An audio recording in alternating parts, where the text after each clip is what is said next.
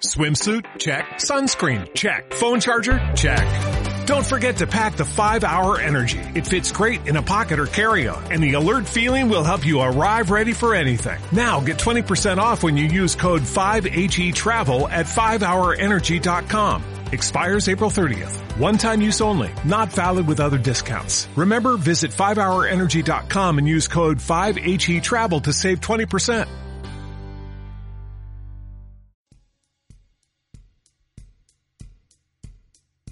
Viviendo en Australia, episodio número 1. Buenos días, tardes o noches, dependiendo de la hora que me estés escuchando. Hoy es realmente el primer capítulo de este podcast y he estado pensando mucho sobre qué voy a compartir con ustedes y pues he decidido que este episodio lo quiero dedicar a esas personas que aún no han viajado a Australia, que de pronto están apenas planeando este viaje o que incluso no tienen eh, decidido que van a viajar a Australia pero que lo tienen como una opción y por eso están escuchando este podcast. ¿Por qué lo quiero dedicar a ustedes? Porque yo también estuve en esa situación ya hace cinco años. Estuve pensando mucho si debería de hacer este viaje o no. Tenía muchas expectativas, tenía demasiadas dudas, no sabía qué hacer. No había sido mi sueño nunca salir del país, salir de Colombia, pero de un momento a otro se dieron esas ganas de salir del país, de conocer más mundo, de poder relacionarme con personas de diferentes culturas y sobre todo aprender inglés, que era algo que yo odiaba con todo mi ser, lo confieso, definitivamente era una de las materias que más duro me dio en el colegio y en la universidad y se convirtió en un reto para mí el aprenderlo. Entonces por eso decidí que viajar a un país donde hablaran inglés era la mejor opción porque era la única forma en la que yo realmente me iba a obligar a practicar. Pero hay un detalle, nunca he tenido mucho dinero, la verdad. Recuerdo que la primera vez que me hablaron de Australia yo estaba haciendo un intercambio en una universidad privada que se llama EAFIT.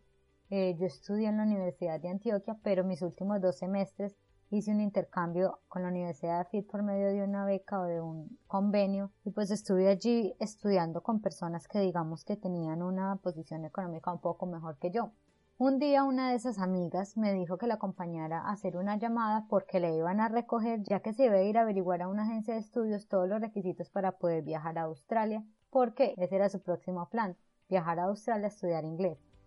Ese día yo la acompañé y le pregunté que cuánto le costaba el viaje a Australia. En ese tiempo creo que costaba como unos 10 o 12 millones. Ella me dijo que más o menos eso se le costaba el curso y lo que yo pensé en ese momento exactamente fue, qué rico poder hacer eso, pero eso es prácticamente imposible para mí.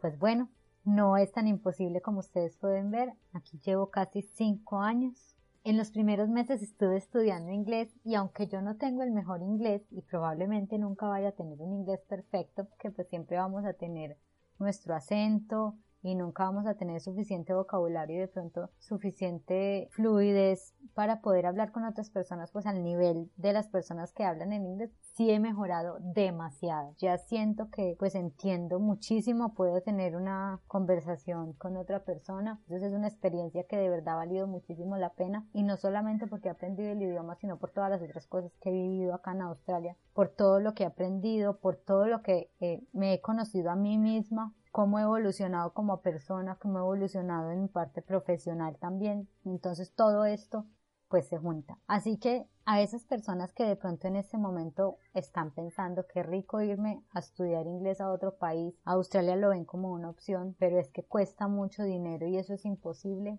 Si yo estoy aquí, les aseguro que muchos de ustedes también lo pueden hacer es simplemente tomar una decisión y empezar a buscar ese camino que nos va a permitir llegar aquí. No es algo que se dé de un día para la mañana. La verdad es que yo creo en Dios y creo que Él fue el que abrió caminos para que yo pudiera estar aquí, porque la verdad es que yo lo veía imposible, yo no tenía ese dinero, pero todo se fue dando, hice préstamos, vendí algunas cosas, eh, ofrecí otros servicios, entonces así pude ahorrar dinero para poder venirnos para acá y pues sí es posible.